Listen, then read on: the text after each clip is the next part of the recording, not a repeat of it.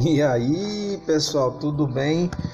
Você que é amante da área de RH, você que tá só estudando, você que tá só curtindo, passeando por aí, né, na web atrás de conteúdo. Deixa eu te explicar uma coisa, tá? Aqui é o Daniel Paulino e eu trabalho aqui nessa nessa nesse podcast falando um pouco sobre recrutamento, seleção, marketing, vendas, negociação, áreas da qual eu trabalho e tenho um certo nível de domínio.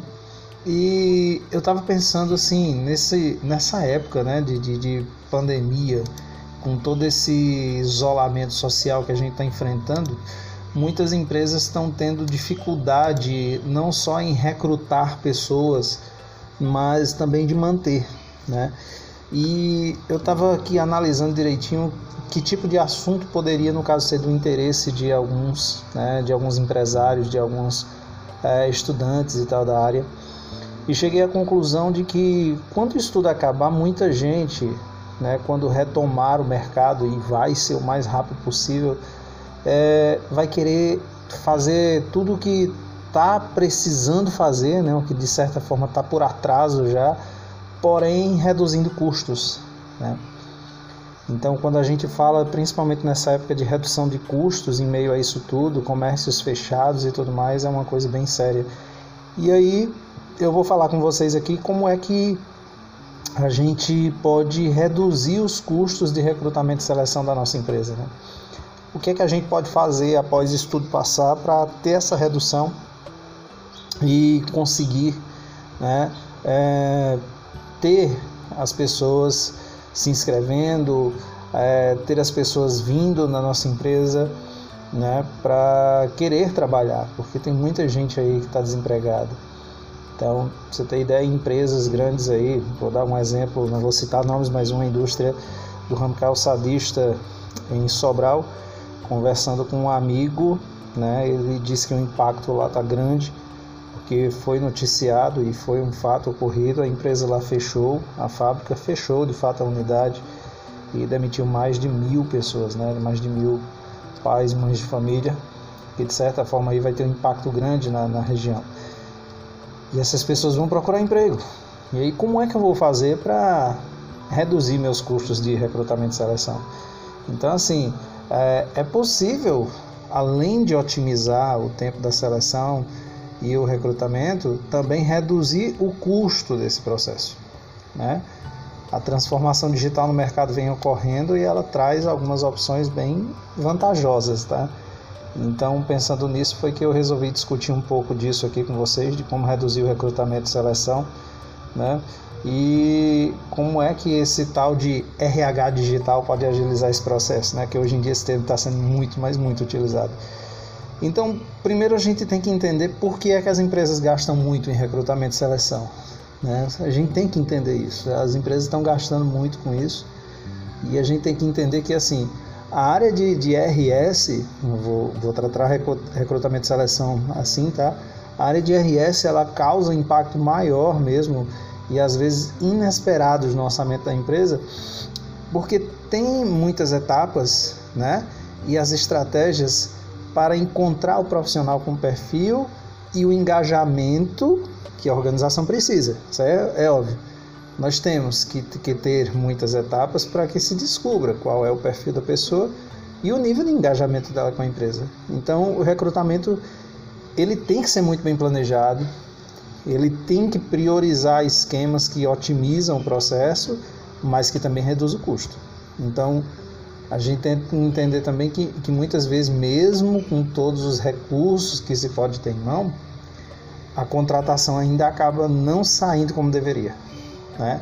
Então, além do gasto com recrutamento, tem o gasto com desligamento das pessoas que não se adequaram. Então, é muito complicado. E, e além disso, ainda há aqueles recrutamentos que, apesar de todo o investimento, a empresa não consegue nem fechar as vagas pendentes. Ou seja, falta colaborador. E aí é necessário investir em um novo processo de divulgação, cadastramento de currículo, seleção, dinâmica de grupo e contratação. Se der certo, bem. Se não der, despesa com desligamento de funcionário. Então as empresas elas digamos assim, gastam valores muitas vezes desnecessários no processo de recrutamento e seleção, é, devido a falhas de planejamento ou falta de planejamento. E isso acontece exatamente pelo que eu disse. Elas não planejam como deveriam, ou não têm nem os recursos necessários para fazer com que esse processo seja pontual, que atraia bons talentos, né? Para depois, também planejado, se preocupe em reter esses treinamentos, essas pessoas. E aí a gente tem que entender aonde é que, que é importante a gente reduzir o custo com esse recrutamento.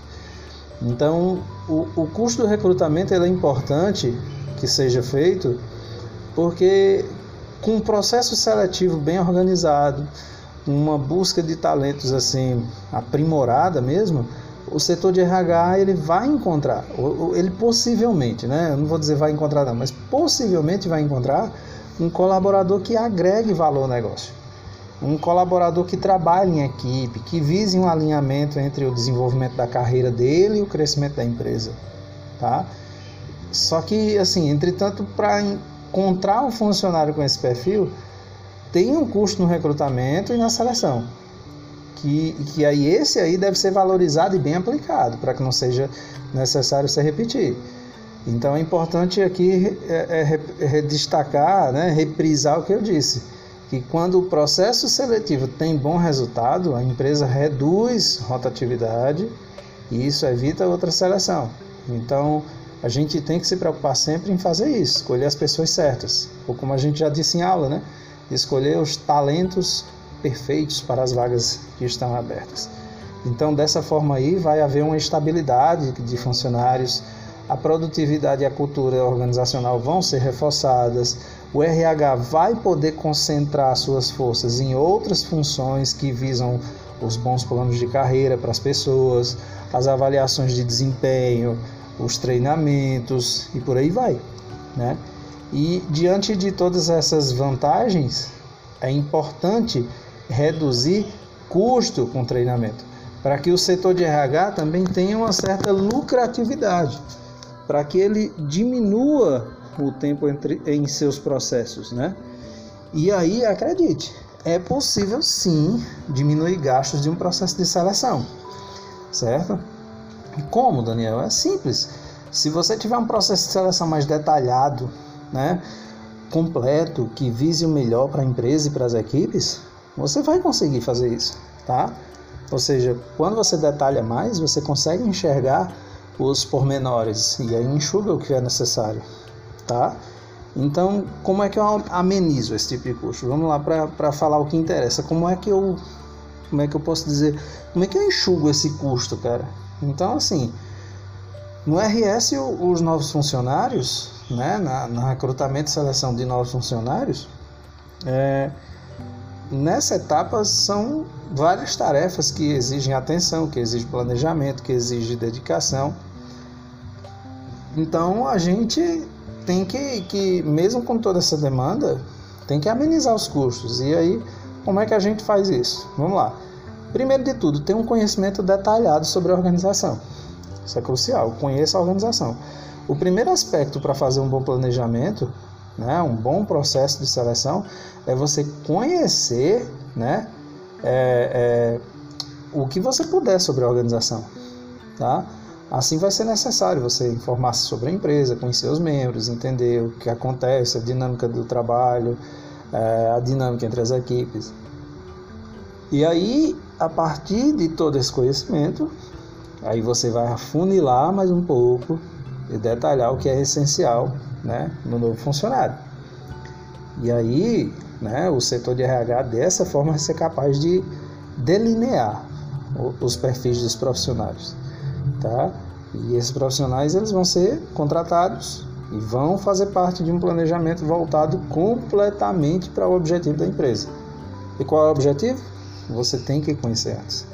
Outra coisa também é você fazer boas divulgações da tua vaga, tá? A, a divulgação de, de, de um ponto fundamental para o recrutamento e a seleção de novos profissionais é, é você fazer boas divulgações, certo?